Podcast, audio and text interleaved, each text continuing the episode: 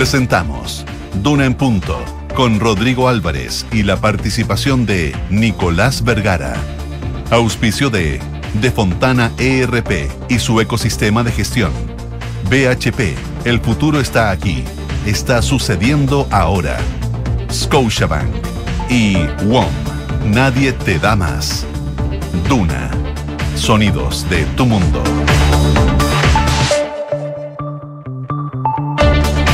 7 de la mañana con un minuto, 7 un minuto, ¿qué tal? ¿Cómo les va? Buenos días, bienvenidos a esta edición de Dunan Punto que hacemos en jornada de día miércoles, ya es 15 de marzo, llegamos a la mitad del tercer mes del año, de este 2023. Eh, ahí le damos la bienvenida a todos quienes nos escuchan acá en Santiago el 89.7, en eh, la región de Valparaíso en el 104.1, en el sur, en Concepción, en el 90.1 y en Puerto Montt en el 99.7 y en cualquier parte del mundo donde usted esté, www.una.cl. También nos puede escuchar y ver a través de nuestro streaming, nuestras plataformas disponibles también para, mm, para bajarlas y eh, de alguna manera escuchar no solamente este, sino que todos los programas del 89.7. Decía yo, día miércoles, donde vamos a estar muy pendientes de cosas que están ocurriendo, otras que siguen generando eh, ecos, eh, secuelas polémicas por sobre todo la situación eh, en la cual se vio enfrentado ayer el general director de Carabineros Ricardo Yáñez, luego de su ya basta, ese emplazamiento que le hizo al gobierno y también a los parlamentarios, que le mm, significó además un llamado a la moneda de parte de la ministra del Interior eh, y las polémicas que se va generando a raíz de em, los proyectos de ley que dice la oposición no tienen urgencia en el Congreso respecto a los requerimientos o a las atribuciones que podrían tener las policías. En el eh, oficialismo se defienden que efectivamente se trata de, un, em, de una tramitación que ha sido dilatada no ahora, sino durante bastante tiempo. Y en medio de todo eso, eh, por cierto, también eh, el dolor de una familia, la lamentable muerte del cabo Salazar, que em, engloba toda esta situación que se está generando con la policía uniformada. Hablamos de eso, hablamos de la Argentina, también de la CPC y el camino que busca junto al gobierno del futuro de la reforma tributaria y, mm, y por cierto, también del viaje del presidente Boric al norte, eh, a Tarapaca nuevamente, eh, y donde se va a reunir con alguien que estaba bien enojado, era el alcalde de Colchane, que ahora dice, bueno, me juntaré con el presidente en la jornada de hoy día. María José Soto, ¿cómo te va? Buenos días. Bien, ¿y tú? ¿Cómo Bien, pues, estás? acá estamos, Oye, ¿qué influencia? como lechuga. ¿Qué, qué influencia tiene ese alcalde? ¿El de Colchane? Sí. Sí, pues. Bueno, que es clave en realidad esa Bueno, comuna. una zona ah, más compleja a propósito Claro, de todo lo que tiene que ver con el tema migratorio, claro. Claro, claro. Va a cumplir su promesa, en todo caso. Va a juntarse Sí, con la él. promesa del presidente era ir a toda la región antes que terminara el primer año de gobierno. Lo cumplió la semana pasada. Claro. claro. que tuvo que acotar eh, su viaje.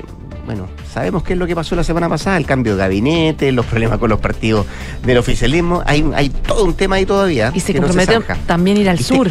Eh, Sí, también va al sur. Claro. Eh, tenía contemplado ir esta semana a la Araucanía. Bueno, Lo se corrió. postergó eso. Vamos a ver cuándo se, se, se genera. A propósito de correr, los que se corrieron ayer de la reunión de los partidos del oficialismo fueron nuevamente los radicales y el Partido Liberal. Están enojados. Sí, todavía siguen enojados.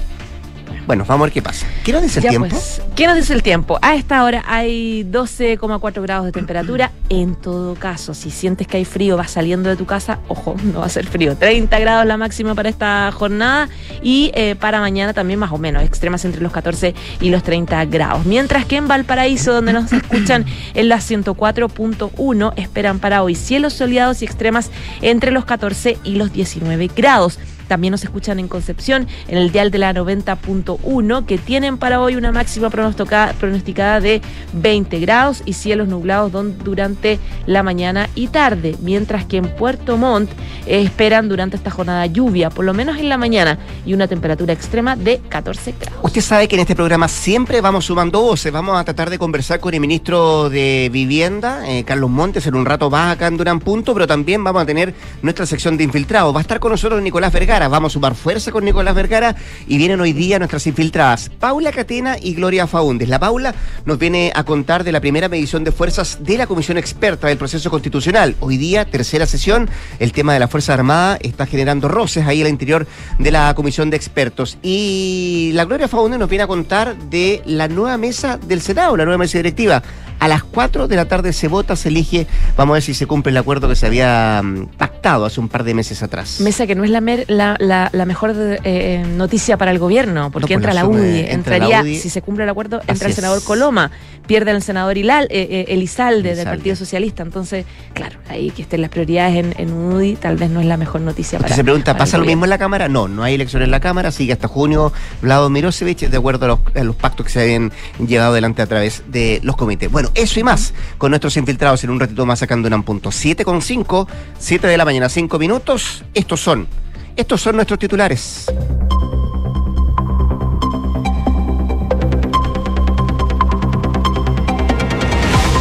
El presidente Gabriel Boric vuelve hoy a Tarapacá y va a visitar la zona fronteriza. El mandatario llegó la semana pasada al mismo lugar, pero no visitó la comuna de Colchane, una de las más afectadas por la crisis migratoria, lo que generó la molestia del alcalde Javier García. Esperamos que pueda recoger en terreno las necesidades y tendremos la oportunidad de plantearle todas las medidas urgentes, dijo el edil. Senado despachó la ley que mejora la persecución contra el narcotráfico y crimen organizado. La Cámara Alta aprobó el informe de la Comisión Mixta con 27 votos a favor, 14 en contra, dos abstenciones. La propuesta busca regular el destino de los bienes incautados en delitos y fortalecer la rehabilitación y la reinserción social. Tras una reunión en La Moneda con el presidente Gabriel Boric, el empresariado pide frenar la propuesta de subir el impuesto a las grandes empresas y pide también zanjar pronto el tema tributario. El mandatario se juntó con el comité ejecutivo de la CPC, entre otros dirigentes del gremio, y asistió el presidente Ricardo Mewes, quien planteó algunas alternativas como reducir la informalidad, la evasión del IVA y transacciones que se hacen en las plataformas tecnológicas. Pidió al gobierno señalar a cuánto quiere llegar en la recaudación con este nuevo proyecto. El juzgado de garantía de Concepción dictó prisión preventiva contra Joner Bonilla por el homicidio simple del cabo de carabineros Alex Salazar, quien falleció ayer. El sujeto está imputado por la muerte del uniformado luego de una fiscalización el pasado fin de semana en materia internacional, los precios al consumidor en Argentina experimentaron en febrero pasado una subida interanual del 102,5%, 3,7 puntos porcentuales más que en enero último, informó el Instituto Nacional de Estadísticas y Censos de ese país. El medio local Clarín remarcó que no se llegaba a un valor de tres cifras desde 1991 y que los alimentos fue el rubro que más subió. 7 de la mañana con 8 minutos. La situación que está enfrentando Carabineros, la situación de seguridad o inseguridad, como usted quiera ponerlo, dentro del país, eh, ha sido bien eh, movida en las últimas 48 horas por, por, varios, por varios factores, por varios actores también podríamos decir. Uno tiene que ver eh, con la situación que enfrenta la propia institución. Em, hay una nota interesantísima que usted puede ver hoy día en la tercera, em, donde hay un reportaje respecto a, cuáles son las razones em, que han llevado al general director de Carabineros a su ya basta, a, mm, sacar la voz y decir, bueno, ¿cómo, cómo paramos esto? Eh, y em, se habla de 891 carabineros heridos en tres meses. A esto se suma también una dilatada agenda legislativa. Es una nota que trae hoy día la tercera que da cuenta de los argumentos que tuvo sobre la mesa quizá el general director de Ricardo Yáñez para decir, bueno, ¿Cómo paramos estos? Ayúdenos a detener esta situación y ayúdenos a nosotros como institución a poder sacar adelante el tema de la seguridad. Y el hecho se ha transformado en un tema que cruza en varios, varios, varias cosas. Cruza, por cierto, el dolor de una familia por la muerte del cabo Salazar. Eh, cruza también eh, el luto de la propia institución a raíz de que pierde uno de los suyos. También con tintes políticos por el basta, como decíamos, del general director de Carabineros y el posterior llamado que recibió la máxima autoridad uniformada por parte de la moneda. Incluso eh, la familia del carabinero Salazar tuvo fuertes críticas ayer hacia el gobierno por prestar poco apoyo a esa institución al punto de que prefieren no recibir la visita del presidente Gabriel Boric, que en algún momento se dijo podía estar presente eh, o ir a Concepción a mm, dar el pésame a esta familia. habló ayer su señora, dijo lamentablemente no quiero, ahora no es el momento de recibir a ninguna autoridad de gobierno. Bueno, de hecho el propio subsecretario del Interior, Manuel Monsalve, ayer eh, comentaba esto, decía, bueno, se va a respetar la decisión que tome la familia respecto a la presencia de autoridades eh, en, su, en su casa o durante, mientras dure el, luto de esa familia y, por cierto, los funerales. Eh, el tema más cruza con las atribuciones que debiera tener la policía uniformada para cumplir con su labor, los proyectos de ley que se están tramitando en el Congreso eh, están generando una polémica entre la oposición y un enfrentamiento entre la oposición y el oficialismo. Ayer veía, José, al eh, diputado Jorge Alessandri, que estuvo conversando el lunes con nosotros, nos hacíamos cargo también de este tema, pero mostraba una minuto que decía, bueno, miren, esto es lo que pasa en la Comisión de Seguridad de la Cámara de Diputados. No hay ningún proyecto eh, que tenga urgencia de parte del Ejecutivo. No hay ningún proyecto que quiera sacarse pronta o rápidamente porque no le ha puesto la urgencia al Ejecutivo. ¿Y qué están haciendo? A través de mociones, que es la herramienta que tiene, por cierto, los parlamentarios a través de mociones parlamentarias, estamos, estamos, estamos tratando, decía él, de darle celeridad a estos proyectos de ley. Pero se ha transformado en todo un tema, en toda una situación em, respecto a los proyectos de ley que se están generando, discutiendo y debatiendo en el Congreso, que todavía muchos de ellos no ven la luz respecto a la atribución que puede tener la policía uniformada. Bueno, la verdad es que a, partir de lo que dijo Yáñez, en realidad, este ya basta, ya basta de que el Congreso no apruebe estas medidas que protejan un poco la labor de carabineros, se, em, se empezó a generar toda una serie de debates donde gente de oposición y del oficialismo empezó a opinar no solamente sobre este tema, sobre la intervención o no, el error o no que podría haber cometido Yáñez, sino el tema de fondo, que es cómo avanzamos en, en, en esta área, cómo avanzamos para efectivamente dar más protección a institucionar a la labor de eh, carabineros. herramientas, Más herramientas. Y claro, por ejemplo, hablaba el diputado del PS, Raúl Leiva, que es, em, que es parte de la Comisión de Seguridad Ciudadana, que decía que eh, hay que cuidar la institucionalidad sin perjuicio de compartir el fondo. A propósito de lo de Yáñez, hay que tener ciertos canales también para expresar eh, las diferencias, pero él dice, hasta ahora no ha habido un debate que tampoco esté incorporado por parte del gobierno de poder analizar o abordar proyectos de ley, por lo tanto, él dice, tampoco es que nosotros tenemos la responsabilidad en este tema, pero por ejemplo, el exministro del Interior, Rodrigo Delgado, él decía que durante su gobierno se presentaron varios proyectos eh, como ejecutivo y que eh, simplemente la oposición los archivó, dice que no, lo, no los tomó en cuenta, dice que, eh, por ejemplo, Claro, claro eran proyectos que eh, endurecían las penas por ataques a carabineros, que obligaban al Ministerio Público a no archivar o a no llegar a acuerdo con los delincuentes para cerrar causas que regulaban de mejor manera el uso de la fuerza, pero que la oposición simplemente no quiso avanzarlos. Dijo que el Estatuto, por ejemplo, de protección de las policías que presentó el presidente Piñera en 2019, que tuvo más de 40 urgencias, no logró salir ni siquiera de la primera comisión del Congreso. Entonces, claro, él dice, este proyecto de hecho sigue en el Senado, eh, no ha visto avances en la Cámara Alta y algo Parecido pasa también en la Comisión de Seguridad Ciudadana, donde se había ingresado un proyecto que modifica varios cuerpos legales para aumentar penas por delitos cometidos contra el personal de carabineros, la PDI y Gendarmería en el cumplimiento de funciones, pero la iniciativa no prosperó. Y el 11 de octubre entró otro proyecto para modificar el Código de Justicia Militar para agravar las penas por delitos cometidos contra carabineros en el ejercicio de funciones, algo que eh, tampoco tiene ningún tipo de urgencia y sigue en la comisión. La buena noticia, si podemos meter alguna buena noticia en este tema, es que ayer, por lo menos, el Senado despachó, un proyecto de ley importante, que es el proyecto que mejora la persecución contra el narcotráfico y el crimen organizado. Fue, de hecho, la Cámara Alta la que aprobó este informe con 27 votos a favor, con 14 en contra, con dos abstenciones. Ahora pasa a la Cámara, pero eh, tiene que concretar como su comunicación, más que nada, al Ejecutivo. Ya está listo el proyecto que lo que hace es regular el destino de los bienes que son incautados en los delitos, eh, fortalece la rehabilitación y también la reinserción social. Y aumenta sanciones, aumenta sanciones a quien administre eh, sustancias sin consentimiento. Eh, las penas pueden llegar a presidio mayor en su grado mínimo de 5 años o 15 días, o si usa violencia o intimidación, o si eh, se utiliza la eh, participación de niños, de menores de 18 años. Algo que, por ejemplo, el alcalde Carter venía hace rato diciendo, eh, regular el tema, sancionar, aumentar penas a la utilización de menores, porque ese es uno de los temas principales, especialmente en el, en el narcotráfico.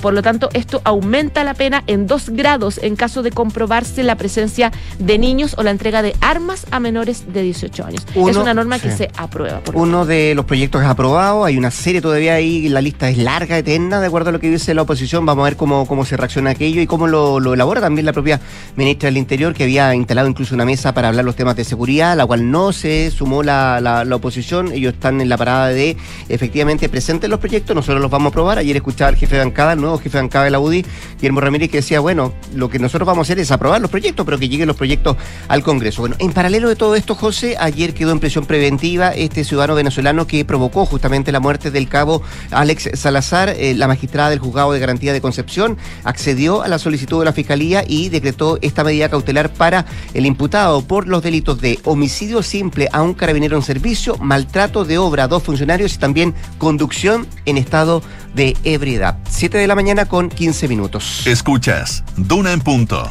Oye, a propósito de temas de seguridad, el norte y el sur siguen siendo foco de preocupación para el Ejecutivo, para el gobierno, por diferentes motivos. ¿ah? A hoy el presidente, lo decíamos, Gabriel Boric, va a la región de Tarapacá nuevamente para visitar la zona fronteriza y reunirse con el alcalde de Colchane, que vive una situación bien particular con el tema migratorio. La semana pasada había estado en esa zona el eh, presidente reunido con los alcaldes de Tarapacá, salvo el edil de Colchane, quien se ausentó de esta cita porque el jefe de Estado no visitó su comuna. Bueno, eh, quedó eh, el compromiso de que el presidente retornaría a esa parte del territorio nacional la próxima semana y así fue. Eh, hoy día llega en la mañana el presidente Boric al norte y se va a concretar esta reunión con el alcalde de Colchana, de Colchane. Digo, además el presidente va a visitar el puesto de observación fronteriza donde va a evaluar en terreno el despliegue de las Fuerzas Armadas en la zona. Eh, se está evaluando también una eventual visita a la comuna de Pica y la localidad de Pisagua. Todavía no estaba muy clara la agenda del mandatario respecto a esa visita. Vamos al sur porque allá en la Araucanía está desde allí el subsecretario Manuel Monsalve, permanece ahí en esa zona donde la última semana se han registrado 29 hechos de violencia, incluidos algunos de extraordinaria gravedad. Eh, por lo mismo solicitó el eh, gobierno al ejército revisar y actualizar puntos de control para evitar que ocurran otros atentados de este tipo. Decía el subsecretario Monsalve que en la región está viviendo eh, un momento no fácil en los últimos días y también aprovechó de insistir que no hay causa que justifique la quema de una escuela en esa región, esto donde eh, se generó un incendio en una escuela hace un par de días atrás ahí en la zona de la Araucanía. Eh, así es que pendiente de lo que pasa en el norte y en el sur, con la visita del presidente Boric al norte y también con la visita del subsecretario Monsalve en la región de la Araucanía. ¿Quiénes visitaron la moneda ayer? Esto es otro tema fueron la cúpula de la CPC. Exactamente, los principales líderes de la Confederación de la Producción y del Comercio y representantes de varios gremios también importantes de empresas de nuestro país. Esto eh, tiene, claro, era una reunión, lo dijo varias veces el gobierno, el ministro de Hacienda, etcétera, protocolar, que estaba programada, que estaba organizada, pero que tiene un contexto que es muy complejo y evidente, que es eh, eh, el rechazo a la idea de legislar de la reforma tributaria y este intento que tiene la moneda de dar vuelta a la página y decir, vamos de nuevo, los vamos a escuchar de nuevo, una propuesta de nuevo, intentaremos con los proyectos que tenemos ya, royalty, etcétera, eh, vamos a, eh, eh, vamos a em, tratar de avanzar en la, en la evasión fiscal, un montón de soluciones que está buscando el gobierno y está con, con, la intención de sentarse a conversar. Y en ese contexto es que se generó esta reunión encabezada por el presidente Gabriel Boric en La Moneda, que contó con el ministro de Hacienda, Mario Marcel, que ya no está enojado como la semana pasada, que estaba muy enojado, muy molesto eh, cosa que también eh, molestó a otros sectores. Y dice que fue una reunión que fue pedida con tiempo, pero que obviamente el tema principal fue la reforma tributaria. El ministro dijo que estamos abiertos a que la la Confederación de la Producción y del Comercio haga las propuestas que estime conveniente. Dijo, vamos a tener un punto de contacto técnico, pero no vamos a imponer nada a nuestro contraparte por ahora. Eh, consultado sobre si el nuevo proyecto va a mantener la recaudación que tenía prevista, con la iniciativa que les rechazaron, que era de un 3,6% del PIB, que era es la gran duda de hecho que tenían los empresarios cuando llegaron a la moneda, el ministro aclaró que este proyecto, después de las indicaciones que introdujo el Ejecutivo, llegó a la sala con una recaudación que ya bajaba, que era del 2,7% del PIB, y que se había reducido respecto de los cálculos iniciales. Por lo tanto, él dice, evidentemente que tenemos que flexibilizar, ¿no? Hay ciertos límites que son posibles de absorber y por lo tanto con las sugerencias que nos lleguen vamos a buscar de alguna forma eh, eh, adecuarnos para que eh, mantengamos el objetivo de aumentar la recaudación, hacer más progresivo el sistema tributario, pero entendemos, dijo que hay que tener obviamente cierta flexibilidad, por lo tanto no es un tema que pongamos una línea roja, que se manda esa, esa, cuña un poco que es el mm. titular de todos lados. Él se abre un poco a en el fondo, él se abre a preguntarle a los empresarios cuánto creen que podríamos recaudar un poco. Y vamos a ver cuánto cambia el proyecto original, porque fue rechazado en la Cámara de Diputados con estas conversaciones que está teniendo el ministro de Hacienda y cuánto se modifican o no los timings, eh, tomando en cuenta que él había dicho el fin de semana que cualquier cosa que pueda aparecer de una nueva reforma tributaria, de poner el tema sobre la mesa del tema tributario, no va a ser antes de mayo, antes de la elección del próximo 7 de mayo. 7 con 20. Estás en Duna en Punto. Oye, rápido, vamos a la Argentina, eh, donde el alza de precios, la inflación continúa siendo un dolor de cabeza para el gobierno de Alberto Fernández cuando restan menos de cuánto, siete meses para la elección presidencial en ese país. Bueno, si bien el gobierno de Fernández ha anunciado una serie de medidas para intentar contener el alza de precios, eh, por el momento ninguno ha tenido fruto o lo que esperaba al menos el gobierno de Fernández, ya que los precios han seguido escalando en los últimos meses. De hecho, el último dato entregado de IPC de febrero subió un 6,6% y superó todas las estimaciones del mercado que esperaban una cifra cercana al 5,8 al 6%. Bueno, además de esta cifra, eh, genera que se alcanzó la medición interanual más alta en inflación en más de 30 años en ese país. Fíjate que el dato interanual, José, superó el 102,5% en la Argentina y así el IPC acumula un alza de 13% en los primeros dos meses de este año. Es el dato más elevado desde octubre del 1991 ya que desde ese entonces no se alcanzaba la barrera de los tres dígitos de inflación en el vecino país. Eh, anoche algunos medios trasandinos daban cuenta además que el presidente Alberto Fernández debió ser llevado a un eh, sanatorio, el sanatorio también, por un fuerte dolor en la espalda y algunos comenzaban y especulaban respecto a qué se había generado esta situación de salud del presidente Fernández, hacían el juego respecto a la cifra de, IPC, a esta inflación que está viviendo el vecino país, pero ya eh, se, mm, se concretó a través de un comunicado de la presidencia argentina que él tiene una hernia de disco lumbar y tendrá reposo absoluto, por lo menos durante las próximas 72 horas el presidente de la Argentina, que además del dolor de espalda va a tener que tratar de sanar este dolor de cabeza que se ha generado por la inflación en el vecino país. 7 con 22. En Duna en Punto le tomamos el pulso a la economía. Revisamos hasta ahora los principales indicadores económicos. La UEF se transa en esta jornada 35.593,86 pesos, mientras que el dólar a la baja 803,30, al igual que el euro también a la baja 859,4 y el cobre 3,96 dólar la libra a la baja. Revisamos la prensa económica en qué estuvo trabajando el equipo de pulso de la tercera durante las últimas horas para titular. Escuche, Marcel, no hay líneas rojas en recaudación de nuevo proyecto tributario y habrá cambios en royalty. Principal titular de Pulso, que también destaca, Chile baja por tercer año consecutivo en el ranking de libertad económica y se ubica en el número 22 entre 176 países. que trae como titular hoy día el financiero? Las claves de la cumbre que abrió el diálogo tributario entre el gobierno y el empresariado.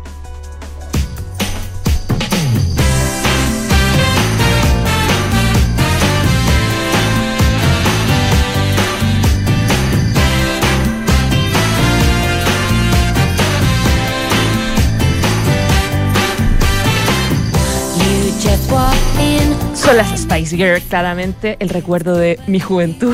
Entra y tantos bailes con las Spice Girl y este éxito que se llama Stop. ¿Por qué las traigo a colación? Porque conmemoran su 25 aniversario de su icónico éxito Stop al compartir un video musical alternativo. Los fanáticos disfrutaron de imágenes inéditas de este grupo compuesto por Mel B, Emma Banton, Gary Hormer, Melanie C y Victoria Beckham haciendo la famosa rutina del baile con esta melodía de 1900 1997. Stop fue coescrita por ellas y sus productores durante el rodaje de su película en 1997, Spice World. ¿Te acuerdas que hicieron una película? Sí que salió en los cines y todo, bien popular. Sí, cómo recordaron. Las creadoras de estos éxitos eh, también lanzaron Spice World 25, una edición ampliada de su icónico LP de 1997. Spice World que contiene pistas en vivo y también demostraciones. Conmemoran entonces su aniversario número 25. Mira tú, ¿ah? con las británicas nos vamos a la pausa comercial. La José Soto vuelve a las 8 de la mañana para actualizarnos informaciones. Y antes de la pausa, déjeme saludar a quienes hacen posible este programa. Construir un mejor futuro está sucediendo ahora y son los recursos esenciales como el cobre que produce BHP en Chile los que ayudan a hacerlo posible. El futuro está aquí. Descúbrelo en bhp.com slash mundo mejor. 7 con 24. Vamos rápidamente a la pausa. Nos queda mucho más que revisar acá en Durán. Punto.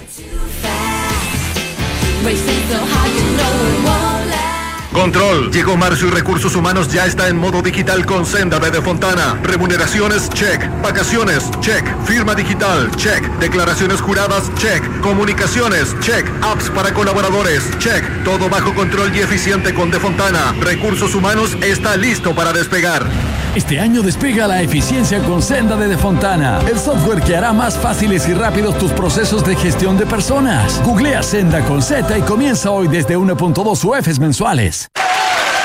En Scotia te damos un impulso para diversificar tus inversiones a un bajo riesgo. Hasta el 23 de marzo. Nuevo fondo Scotia estructurado deuda nominal con una rentabilidad no garantizada de hasta 10,9% al término del fondo, sin monto mínimo de inversión y ventanas de liquidez trimestrales libres de comisión. Encuéntralo solo en Scotia. Infórmese de las características esenciales de la inversión en este fondo mutuo establecido su reglamento interno y scotiabankchile.cl. La rentabilidad o ganancia obtenida en el pasado por este fondo no se garantiza en el futuro. Los valores de las cuotas en fondos mutuos son variables. Este fondo no se encuentra garantizado y por su naturaleza estará afecto a condiciones de mercado y por tanto el aporte podría exponerse a pérdidas parciales o totales de capital. Infórmese sobre la garantía de los depósitos en su banco o en cmfchile.cl. Marca registrada de Banco of Scotia En Parque del Recuerdo te invitamos a recordar a esa persona especial que ya no está con nosotros. ¿Recuerda su rostro, su voz, su sonrisa? Esos abrazos que siempre estaban cuando los necesitabas. Sus anécdotas. ¿Te has dado cuenta que siempre que lo recuerdas, miras al cielo?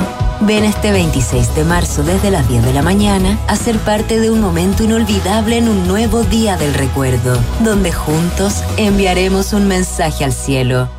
Aló, amor. Oye, por aquí ya pasé a buscar a los niños y vamos camino al fútbol. ¿Tú qué tal? Ya, bacán. Yo estoy llegando a la casa que seguro deben estar por llegar de Berisur. Buenísimo. Según lo que conversé con ellos, debería quedar todo instalado y funcionando hoy mismo. Si me dijo tu papá que fue muy rápido todo. Ya, amor. Nos vemos en un rato. Protege lo que más quieres. Calcula online en berisur.cl o llama al 600-385-0003. Activa Berisur. Activa tu tranquilidad.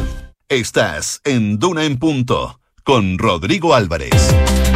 7 de la mañana con 27 minutos, seguimos aquí en la 89.7 haciendo Duna en punto. Ayer lamentablemente se conoció una inquietante y preocupante cifra respecto al aumento de campamentos en nuestro país. 33,1% fue el crecimiento al comparar este periodo 2022-2023 con el anterior 2020-2021. Bueno, queremos hablar de esto y más con el ministro de Vivienda, Carlos Montes, a quien tenemos en la línea telefónica. Saludamos de inmediato. Hola ministro, ¿cómo le va? Muy buenos días.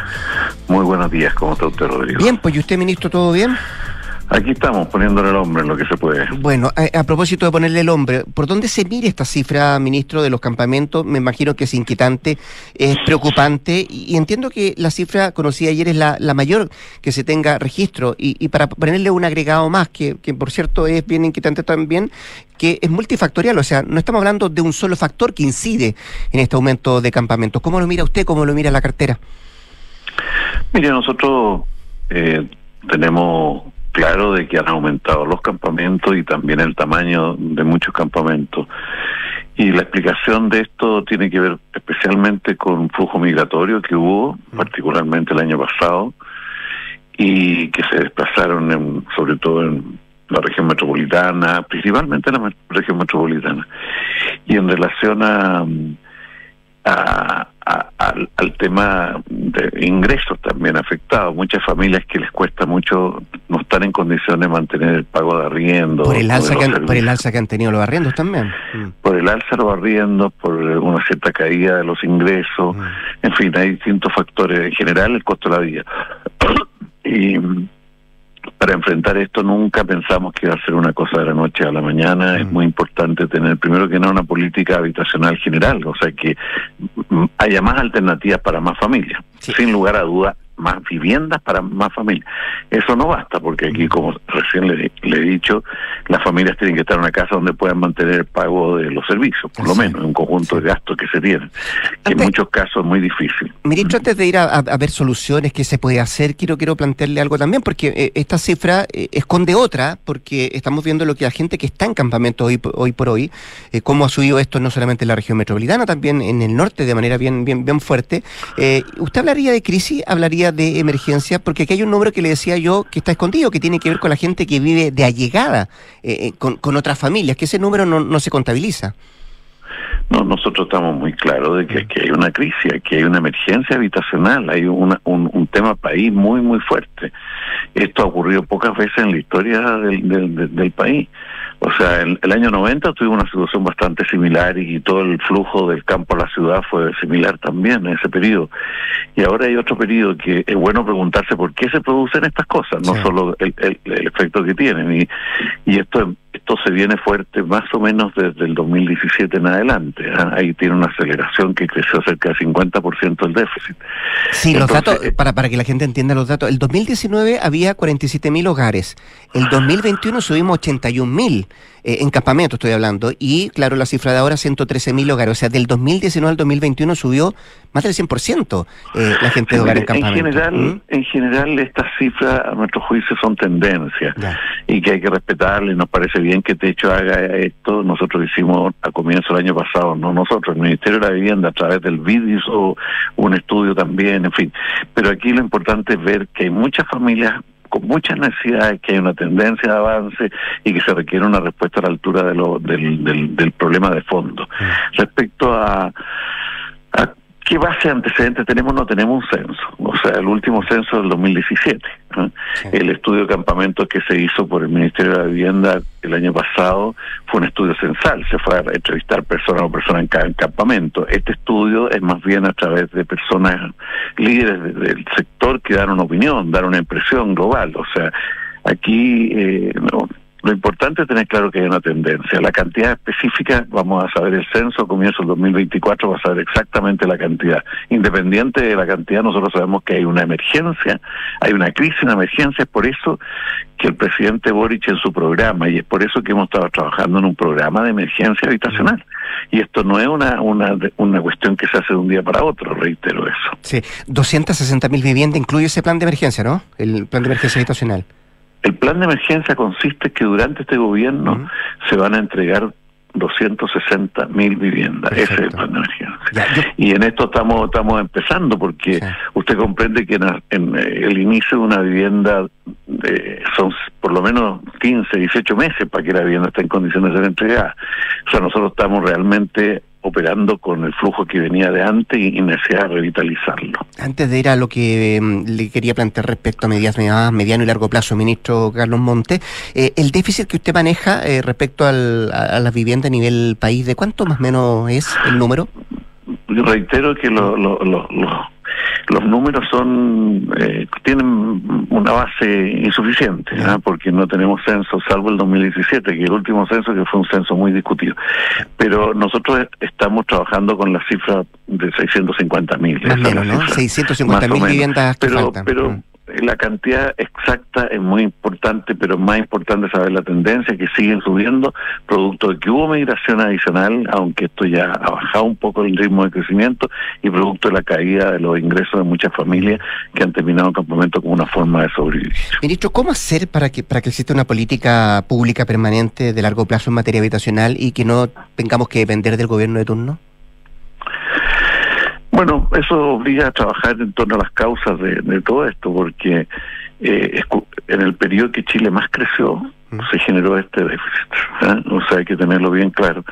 Y eso tiene que ver con varios factores. En primer lugar, este no es un fenómeno solo de Chile, es un fenómeno hoy día mundial. O sea, Estados Unidos está con un déficit de de 12 millones de viviendas, por poner un ejemplo, y así vamos país por país. Aquí el factor principal fue el fuerte aumento y especulación con los suelos, que todas las políticas habitacionales quedaron superadas por ese hecho. Mm. Y la, los requerimientos de recursos han sido mucho mayores producto de la especulación con el suelo. Además de eso, que en un país desigual como el nuestro, obviamente cualquier movimiento afecta más a los sectores menores de ingresos y a sectores medio bajos ingresos Y, y, y, también quizás que la política habitacional debiéramos haberla reenfocado más oportunamente. Eh, más apenas se detecta este gran aumento del valor del precio del suelo, especialmente donde está el mayor déficit, que es Santiago, o sea, la región metropolitana, Valparaíso y Concepción. Ahí está por lo menos cerca del 60% del déficit en esas tres regiones. Eh, ministro, déjeme llevarlo a una situación también compleja, que fue la gente que perdió su casa producto de incendios forestales de, de, de, esta, de este verano en la parte centro-sur de nuestro país. Entiendo que esta semana se entregó la primera vivienda definitiva, ¿no?, en la Araucanía. Así es. ¿Mm? Mire, lo que pasa ¿La, es que, ¿La, primera de cuántas, ministro? Mire, aquí la estimación exacta, nosotros creemos que hay que trabajar en la idea de, de avanzar hacia las 3.000, pero los datos están entre 2.000 y 3.000, ¿eh? O sea, esa, esa es la, la, la emergencia. Esa, esa, es la situación de viviendas destruidas. Las destruidas, algunas de ellas son segundas viviendas, hay distintas respuestas a distintas situaciones. Bueno, eh, nosotros lo que queríamos era empezar luego con viviendas definitivas, pero lo, lo urgente, urgente son las viviendas de emergencia. De emergencia ¿eh? Y en eso eh, se está viendo cómo responder antes de la lluvia, que es lo que ha exigido el presidente a todos los equipos, antes de la lluvia tener vivienda de emergencia en todos lados. Bueno, eso es lo, lo, lo principal en este momento, mm. que no basta con llevarlas, sino que hay que instalarlas, dejarlas conectadas a todos los servicios, y eso es una es un trabajo que está haciendo desde, desde la Exonemi hoy día, fundamentalmente el Ministerio del Interior. El Ministerio de la Vivienda tiene que apurar el tranco para tener una respuesta para las viviendas definitivas y complementar ese esfuerzo de viviendas de emergencia con viviendas definitivas. Nosotros, eh, acuérdense que llevamos bien poco tiempo de, lo, de, de la catástrofe. Nosotros eh, hemos apurado el tranco y lo, logramos levantar la primera vivienda definitiva que fue ahí en Galvarino. ¿Por qué en Galvarino? Porque el alcalde de Galvarino, desde, la, desde que fuimos a comienzos de marzo, él dijo yo quiero empezar, en fin, y él se puso bastante a la cabeza con el equipo municipal muy bien. Y en esto ha estado muy bien la el Servio y el Ceremi de la región. Bueno, y sacamos en un tiempo récord una vivienda de 61 metros de vivienda industrializada que se construye en la fábrica y se lleva allá. Eh, además, se instala un invernadero al lado de la vivienda y la vivienda de emergencia que también estaba ahí. O sea, este conjunto de, de, de equipamientos y la y la logramos llegar a una familia de, de una comunidad mapuche eh, en eh, en eh, Galvarino, como le he dicho. Estamos orgullosos de la calidad, de la oportunidad y de la capacidad de responderle a esta familia y marcar, dejar en claro que es posible hacer las cosas a otro ritmo en el Estado. Mm. No digo tan rápido como este, porque esto fue con recepción final. La vivienda se le entregó el certificado de recepción a la familia, cosa que normalmente demora meses. Sí. Ah, pero aquí se entregó todo eso.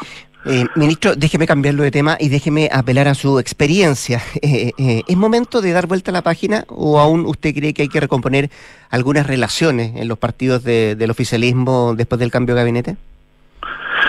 No, yo creo que ahora se trata de, de, cumplir lo que el presidente se propone con el cambio de gabinete, mm. que es eh, mejorar la gestión, mejorar la acción del gobierno. Y todos estamos hoy día asumiendo de otra manera cada uno de los desafíos que tenemos, fortaleciendo la capacidad. Yo creo que ese es el tema. Sin duda, en, en la política es muy importante tener claro el proyecto político, los objetivos generales, la discusión general que, que debe estar permanentemente abierta y permanentemente en discusión y acogiendo las críticas, pero hay que hacer gestión, o sea, hay que cumplir los objetivos del programa de gobierno simultáneamente. Dice, hay que hacer gestión y algunos dicen también hay que hacer gesto. ¿Usted comprende, entiende la molestia, por ejemplo, de liberales, radicales? No sé si moleste la palabra, dolidos después del cambio de gabinete. Ayer, de hecho, no fueron a la reunión con los, con los otros partidos. Sí, yo estaba, me ha tocado muchos cambios de gabinete desde, mm. que, desde que estoy en esto y la verdad que siempre ocurre lo mismo y lo importante es darse el tiempo para que esto decante y se clarifiquen lo, los roles de cada uno de, lo, de los sectores y yo espero que el Partido Liberal que tiene personas muy potentes, con mucha fuerza en lo profesional y en lo político se inserten con más eh, con no, nuevo espacio dentro de todo el proceso. Y, y sobre lo mismo, ¿usted le sorprende que hayan voces del Partido Liberal que quieran apoyar un sector retiro de fondos de pensiones a raíz del cambio de gabinete? Eso no lo había oído, ¿Mm? pero bueno, puede, puede ser también una manera de, de expresarse. Veamos cómo decanta eso. ¿Mm? Bien, pues, ministro de la Vivienda, Carlos Montes, conversando esta mañana con Duna. Que esté muy bien, ¿eh? mucha suerte. Muchas gracias, Rodrigo, que esté muy bien. Un abrazo. 7 con 38, vamos a la pausa en WOM. Te dan más red, más conexión y más gigas para que puedas conectarte, estés donde estés y a un precio justo, porque son la red 5G más grande del país y no van a parar. WOM, nadie te da más. Y conecta la gestión de tu empresa con Sapiens CRP y tu área de gestión de personas con Senda, ambas soluciones de Defontana y su ecosistema de gestión empresarial. Integra todos los procesos de tu compañía en defontana.com. Vamos a la pausa. Al regreso, acá en el estudio, Nicolás Vergara y nuestras infiltradas, Gloria Faúndes y Paula Catena. ¿De qué hablamos? Hablamos de la nueva mesa directiva del Senado y también de la comisión de expertos que hoy día tiene una sesión importante, la tercera, deliberando algunas cosas de acuerdo al proceso constitucional. Pausa y ya ya volvemos. Construir un futuro mejor es responsabilidad de todos. Mientras más países adoptan medidas para reducir las emisiones de carbono, la demanda de productos y servicios esenciales para el crecimiento económico sigue en aumento. No es fácil, pero son recursos como el cobre producido por BHP en Chile los que ayudan a hacerlo posible. El futuro está aquí. Descubre cómo en bhp.com slash mundo mejor. En Scotia te damos un impulso para diversificar tus inversiones a un bajo riesgo. Hasta el 23 de marzo. Nuevo fondo Scotia estructurado deuda nominal con una rentabilidad no garantizada de hasta 10,9% al término del fondo, sin monto mínimo de inversión y ventanas de liquidez trimestrales libres de comisión. Encuéntralo solo en Scotia. Infórmese de las características esenciales de la inversión en este fondo mutuo establecido en su reglamento interno y scotiabankchile.cl. La rentabilidad o ganancia obtenida en el pasado por este fondo no se garantiza en el futuro. Los valores de las cuotas en fondos mutuos son variables. Este fondo no se encuentra garantizado y por su naturaleza estará afecto a condiciones de mercado y por tanto el aporte podría exponerse a pérdidas parciales o totales de capital. Infórmese sobre la garantía de los depósitos en su banco o en cmfchile.cl. Marca registrada de Banco of Scotia En el norte, en el centro y en el sur. Te damos más red, más conexión y más libertad para que te puedas conectar desde donde estés. Con la red 5G más grande del país. Y no vamos a parar. Nadie te da más. Aló, amor. Oye, por aquí ya pasé a buscar a los niños y vamos camino al fútbol. ¿Tú qué tal? Ya, bacán. Yo estoy llegando a la casa que seguro deben estar por llegar de Berisur. Buenísimo. Según lo que conversé con ellos, debería quedar todo instalado y funcionando hoy mismo. Si me dijo tu papá que fue muy rápido todo. Ya, amor. Nos vemos en un rato. Protege lo que más quieres. Calcula online en berisur.cl o llama al 600-385-0003. Activa Berisur. Activa tu tranquilidad. A mi edad cualquier examen siempre da un poco de nervios. No sabes cómo serán las noticias, si tendrás un diagnóstico certero o tendrás que repetirlo unas cuantas veces más. Por eso, donde te realizas tus exámenes, no da lo mismo. Somos la unidad de toma de muestras UC, el laboratorio más completo de Chile, con más de 900 tipos de exámenes y más de 40 unidades de tomas de muestra a lo largo del país. Agenda tu examen en ucecristus.cl o llamando al 22 676 7000. Somos UCCristus, somos la católica. Escuchas Duna en punto. Duna 89.7.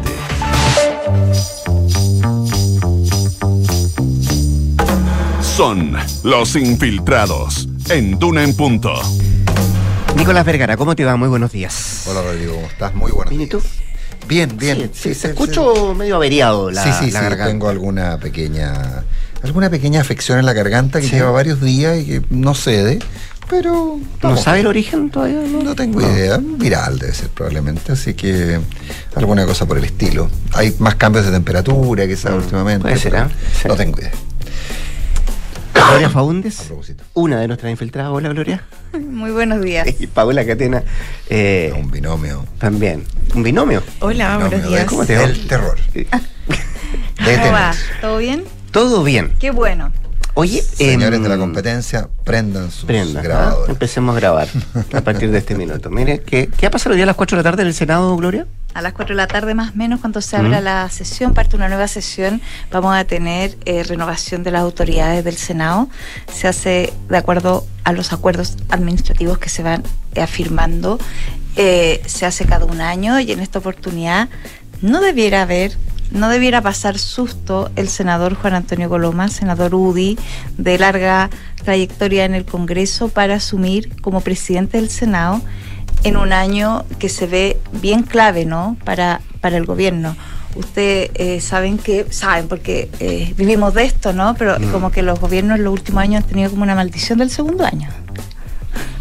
Como que un segundo año suele, ha sido difícil para los distintos gobernantes.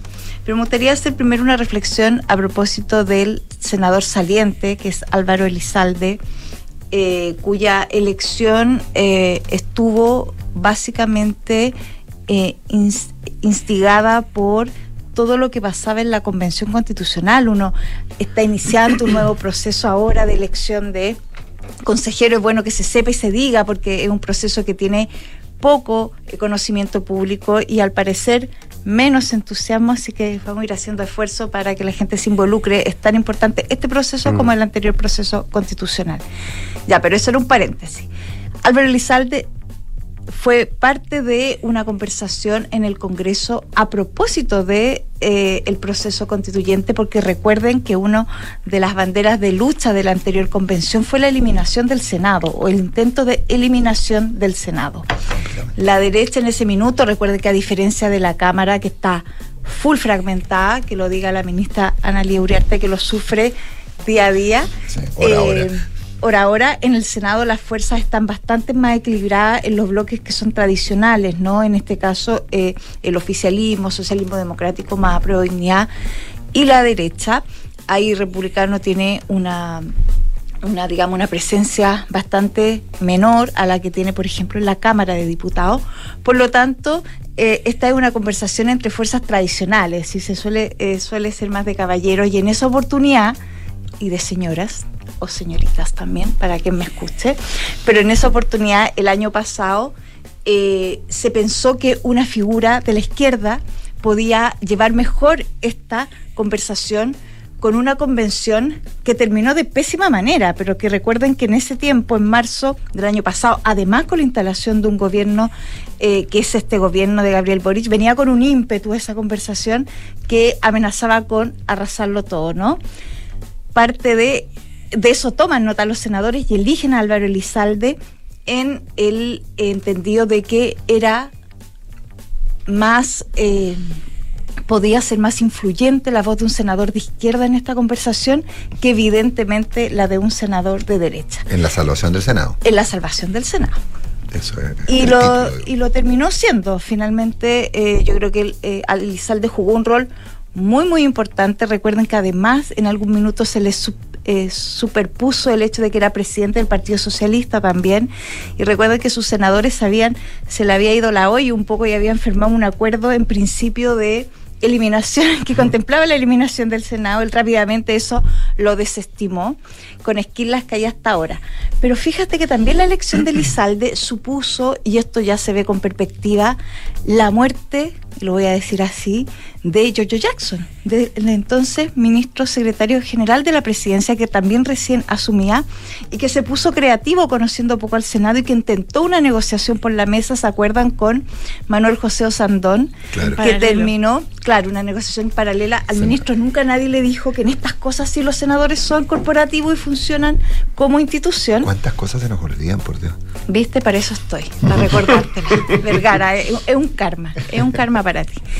Eh, supuso, ¿no? La recordación, te digo, que te recuerde. Eh, supuso que eh, evidentemente el ministro Jackson ahí tuviera su primer impas fuerte con el Senado, que nunca, la verdad es que lo pudo superar. A partir de entonces, él quedó eh, ciertamente motejado con esta idea de haber querido meter una mano mora en esa conversación. Él estaba muy entusiasmado en intentar, y con mucha ingenuidad, creo yo, intentar negociar las reformas ¿no? del Congreso, conseguir votos para una reforma. Nadie le dijo que los senadores en esto no aguantan a nadie, digamos, les era. Eh, cerraron fila y se armó un acuerdo que terminó eligiendo a Elizalde, pero que supuso un entendimiento básicamente entre el PS, PPD, voy a nombrar las bancadas más fuertes, y la UDI, ¿no? La UDI. Dejando afuera a Ay, Renovación Nacional. Lo que Sandón hasta el día de hoy no perdona. No, y lo que todavía ahora tienen que negociar, digamos. Ahora, lo, lo que tienen sí los senadores, a diferencia de la Cámara, es que ellos no arman un paquete gigante full, entonces ellos negocian mesa y las comisiones se ven. Yo creo que en las comisiones va a haber más eh, tensiones para eh, respetar estas priorizaciones que hay, porque se nota cuando pasa un año, po. y en este año el Senado también ha tenido cambio se partió la bancada de C, gente que se va de la democracia cristiana, ahora Sí. arma demócrata, que además que quiere que esos cupos se respeten, y eso ahí, ahí está generando un enredo para la mesa que va a liderar Juan Antonio Coloma. y Van a la que- bancada de Bópoli, entiendo, Rincón con, con Walker. Sí. Sí, ayer Sí. se anunció. Así es. Cada vez más a la Mm. derecha. de Bueno, Evópolis es parte de este acuerdo. Sí. En principio a- ellos les tocaría la última, el, último año de que presidencia. justamente en ese último año son los últimos esfuerzos que está intentando hacer eh, Renovación Nacional para ver si negocian y logran obtener ese último año a costa de Bópoli. No les ha resultado hasta ahora y dudo que eh, les resulte dada la configuración y, mm, y este discurso que tiene el Senado de que ellos sí respetan los acuerdos administrativos a diferencia de lo que pasa en la Cámara. Claro, que es más chagrienta la discusión, ¿no? De este tipo de cosas. Claro. Ahora, eh, qué, qué importante lo que tú planteas, Gloria, respecto a, eh, porque a uno se le olvida, o, o- o más bien no lo pone en contexto, cómo esa fue la primera gran derrota de, de Jojo Jackson. Yo creo que eso pero sería su como lo marcó para siempre. Básicamente, claro, porque se perdió a un montón de senadores de varias tendencias que dejaron de hablar con él directamente. El, el senador Fidel Espinosa probablemente es el epítome de aquello, eh, pero a su vez, eh, en vez de hacerle un gesto al Senado para recuperar su confianza, eh, él se omitió absolutamente de cualquiera de las discusiones en la, en la convención respecto al rol del Senado. Las tuvo que llevar Elizalde, como bien dices tú. Entonces, eh, claramente fue un error tras error, pero el primero, el que tú marcas, eh, fue el que marcó el, el carácter para adelante y que le hizo perder a, no sé, cuatro o cinco eh, senadores muy importantes que en otras circunstancias habrían estado con el gobierno. De Urresti también entre ellos fueron de los Durresti, más duros también No, Sí, en general, general. sí, sí. En esto la verdad es que yo no, salvo, eh, salvo los senadores quizá del Partido Comunista, yo no conozco, y quizá eh, Frente Amplio, no sé, que son pocos, como les digo yo, son fuerzas que están recién Claro. eh, debutando en el Congreso. El Senado, en general, los senadores tenían un cierre de filas enorme en favor de, evidentemente, la no eliminación del Senado. Es decir, ahí no habían dos voces, No. una que pudiera ser de derecha y otra de izquierda. Pero vamos a don Juan Antonio Coloma, que tampoco la va a tener, va a tener un año fácil. eh, pero fíjate que eh, yo creo que si todo resulta como tiene que resultar y uno hace caso de la tradición del Senado en el entendido que se respete finalmente este acuerdo, que hasta ayer no había eh, por donde, digamos, Se pudiera caerse. Eh, al senador eh, va a debutar con un poquito de suerte, creo yo, porque eh, también se superpone con esta nueva intención del gobierno de conversar con el Senado en términos de las grandes cosas. Acuérdense que el gobierno en este minuto está en, un- en dos estrategias. Uno, lo que se llama tratar de evitar el Senado en ciertas cosas para dar agilidad a la gestión, lo que se llama más bien gobernar por decreto, es decir, evitemos este camino porque es un camino que está particularmente en la Cámara, ahí se hace más eh, eh, incidencia, está fragmentado, es complicado, está todo el mundo, es decir, después de las di- disculpas que pidió ayer la diputada Delgado es para decir plop y cerremos por fuera, eh, a propósito de su voto en la reforma tributaria que terminó pidiendo disculpas públicas, una cosa bien insólita, la verdad. Eh, el, el gobierno quiere un poco esquivar el, el Congreso en ciertas conversaciones, pero hay cosas donde las- no se puede esquivar y en las reformas estructurales, si este gobierno quiere mantener su promesa, eh, si no de transformaciones, al menos de ciertos cambios en, en temas estructurales, tienen que pasar por el Congreso. Y ahí eh, Juan Antonio Coloma se asume, va a ser una voz más dialogante, pese a que él es un UDI histórico, un UDI puro y duro. Coronel. Eh, Coronel, Un, ¿no? gra- un granítico, como se dice en las filas del gremialismo, un coronel que es parte de los jefes de lote. Eh, él ha manifestado hasta ahora eh, un sentido bastante más dialogante con este gobierno, si es que el gobierno pretende dialogar, por ejemplo, la reforma tributaria. Bueno, si es que se repone, si es que deciden por el camino del Senado. Sí. Eso ahí va a ser clave eh, el rol que asuma Col- Coloma. Coloma. Coloma en todo caso Lo que un sí se va, a, ge- sobreviviente. se va a tener que ¿Cómo así? Un sobreviviente de su generación, pues es el único de esa generación que queda. De los coroneles, Chadwick sí, está, pues, claro. está excluido de la política, sigue actuando, pero en otro término. Jovino Nova murió. eh, en fin, to- toda esa generación, Víctor P., toda la, la generación que eran los coroneles. Queda, que voy a hacer una reubicación porque el coronel que era menos coronel que Hernán Larraín, que está Es que teniendo. no era considerado coronel. No era Claro, considerado coronel es que porque no era parte era por su relación personal con Jaime Guzmán, Él no es con, más claro. no con él, el esquema por de la eso, UDI. el menos coronel, pero él eh, ju- jugó Claro. un rol de esa, gener- de esa eso- generación. Capaz que don Hernán sea más grande y después eh, eh, Juan Antonio Coloma me llame y me diga que es más grande. No, pero él también está hay- hay- tiene un revival, digamos, Sí, en, lo que él y- y, eso es lo que ha llevado a. Coloma a ser un poquito freerider. eh, es de verdad un, un, un, un, un- un freerider, alguien que anda muy por la libre. Entonces eso es, si bien se le respetaron sus su jineta para ser presidente del Senado, es alguien que efectivamente se puede salir, puede salir de la línea del partido sin ninguna dificultad. Ahora, como sea para él, es como una culmine, ¿no? De total- una es- cierre su carrera. política. Es. Por eso, Eso a cerrar, su, cerrar su carrera. con Cuatro el de la tarde, se abre la sesión con votación. Sí. cerrar su carrera, cerrar Sí. su carrera con el superacuerdo previsional tributario, el gran acuerdo No es nacional. malo, pues. Bueno, Pero vamos las a lo cinco y que media pasa. pasan más cosas. A las tres y No, media. Media hora Media hora antes antes. de la Tercera sesión plenaria de la comisión de expertos, Sí, ¿no? es- pero es la primera votación, primera votación. importante y eso corresponde, va a ser la primera medición de fuerzas del oficialismo y la oposición en esta comisión experta, eh, eh, que en verdad va a votar lo más básico eh, en el entendido de que es recién el inicio de, de la discusión de, este, de esta instancia que va a ser la encargada de elaborar este anteproyecto que se le va a entregar al Consejo Constitucional, que va a ser después el que tenga la última palabra en, para la redacción de esta nueva constitución. Y bueno, ahora en esta, en esta antesala o en esta primera, eh, primer acercamiento de, de debates eh, un poco más ideológicos, es lo que se está dando en esta situación, porque lo que se va a votar ahora es la estructura o el índice que fue eh, el que propuso la mesa el viernes pasado, que es esta, esta propuesta de estructura que tiene eh, 13 capítulos. Y ahora lo que se vota en esta jornada son las enmiendas o las indicaciones a esa propuesta. Y ahí donde hay eh, la principal discusión es que eh, la oposición quiere incorporar un capítulo eh, de las Fuerzas Armadas, un capítulo que se discuta solamente eso, que es siguiendo la lógica de lo que está en la actual constitución y también ellos argumentan en la propuesta que presentó en su momento la expresidenta eh, Michelle Bachelet. Sin embargo, eh, el oficialismo no quiere tener un capítulo titulado así, y sino que quiere eh, reivindicar de alguna forma la tradición constitucional La de la constitución del 25 y establecer un capítulo en materia de seguridad.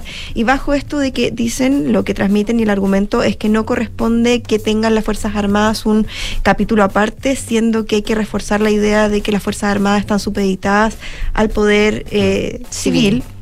Y en ese entendido, ellos defienden esta, mm, esta, esta tesis y este argumento. El tema es que esto ya está empezando eh, a permear de alguna forma la campaña eh, de los consejeros y se está empezando a usar como uno de los argumentos y uno de los temores que también tienen los expertos. ¿Por qué? Porque ya hay algunos de ellos, por ejemplo, Rabinet, que fue incluso a entregarle un oficio a la Que presidenta fue ministro de Defensa. de la comisión experta justamente para eh, decir que tiene que haber un capítulo especial. Y también hay otros ya eh, consejeros candidatos a consejeros de la oposición que están eh, instalando esto como una eh, bandera de campaña, lo que no va a ser fácil de administrar, ya reconocen en el oficialismo porque saben que el tema de la seguridad, ellos tienen una debilidad en comparación a lo que es la línea discursiva de, de la derecha y la oposición en su conjunto. Y por lo mismo también ellos eh, no quisieron dejar como ya, no vamos a proponer nada en cambio del tema de la Fuerza Armada, sino que vamos a proponer este capítulo de seguridad y eh, lo que se prevé hasta ahora es que se termine eh, quedando sin ningún capítulo de ninguna área. Entonces, lo que va a hacer el oficialismo es contraargumentar diciendo que la oposición votó en contra también el capítulo de seguridad. Esto porque hay que recordar que en las votaciones, para ser aprobadas cada una de, las de las normas o de las propuestas, se requiere de tres quintos Tres de los quintos. votos, es decir, 14 eh, eh, de los sufragios, y ahora en la, la composición están divididos por 2 y 12. Y por, por ende, tienen que convencer de lado y lado a dos más para lograr cada uno de sus cometidos. Y en ese entendido, bueno, hasta ahora lo que se dice es que eh, ninguno tendría los votos. Eso sí, eh, Paz Son votaciones Anastasiadis- paralelas, ¿no? Eh, sí, son votaciones No paralelas. es que una u otra tú elijas. O sea, se eligen, se elige, o se, se vota. No, no digo que una anula, si tú por una anulas la otra, No. tú eventualmente puedes votar por las dos. Claro, así es. Y por lo mismo se prevé que ninguna tiene los votos, salvo que eh, Anastasiadis, que es eh, la representante, una de las representantes de C en la comisión experta, dice que igual va a votar por eh, la Por propuesta, sí, por ambas, lo que significa, bueno, que van a quedar, el, la- el oficialismo se va a quedar con sus 12 votos, pero la oposición va a tener 13 y aún así no les No le da, alcanza. No. Pero ojo que eh, la señal que da ella y da cuenta de eh, como esa primera eh, ruptura también al interior de las fuerzas eh, de que están configurados, que se consideran dentro del oficialismo, más allá de que la DC no forma parte del gobierno y todo, pero que esperaban que estuvieran alineados.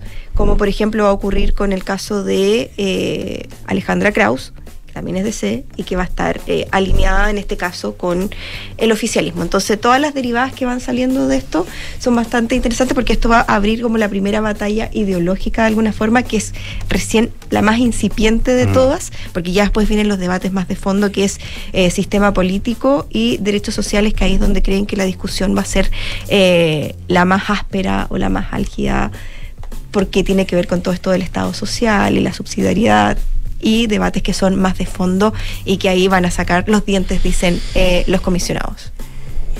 Ya, pues, pendiente a las tres y media la comisión de expertos y a las cuatro en la sala del Senado. Los dientes, me gustó la metáfora. Gloria Fautes, Paula Catena, muchas gracias. Que estén muy bien, que estén bien. Buen miércoles para ambas. Para ti también, Nicolás. ¿Ah? Gracias. Que te gracias. sea leve. A la ¿ah? pasada. ese. Sí, dale saludo a Matías. No lo he visto últimamente. ¿No? Se viene, ¿no? No sé. Sí. No. Dicen, dicen ya. María José Soto se viene con las noticias acá en la 89.7 y después de eso hablemos en off, en Duna. Quédese acá. Buenos días.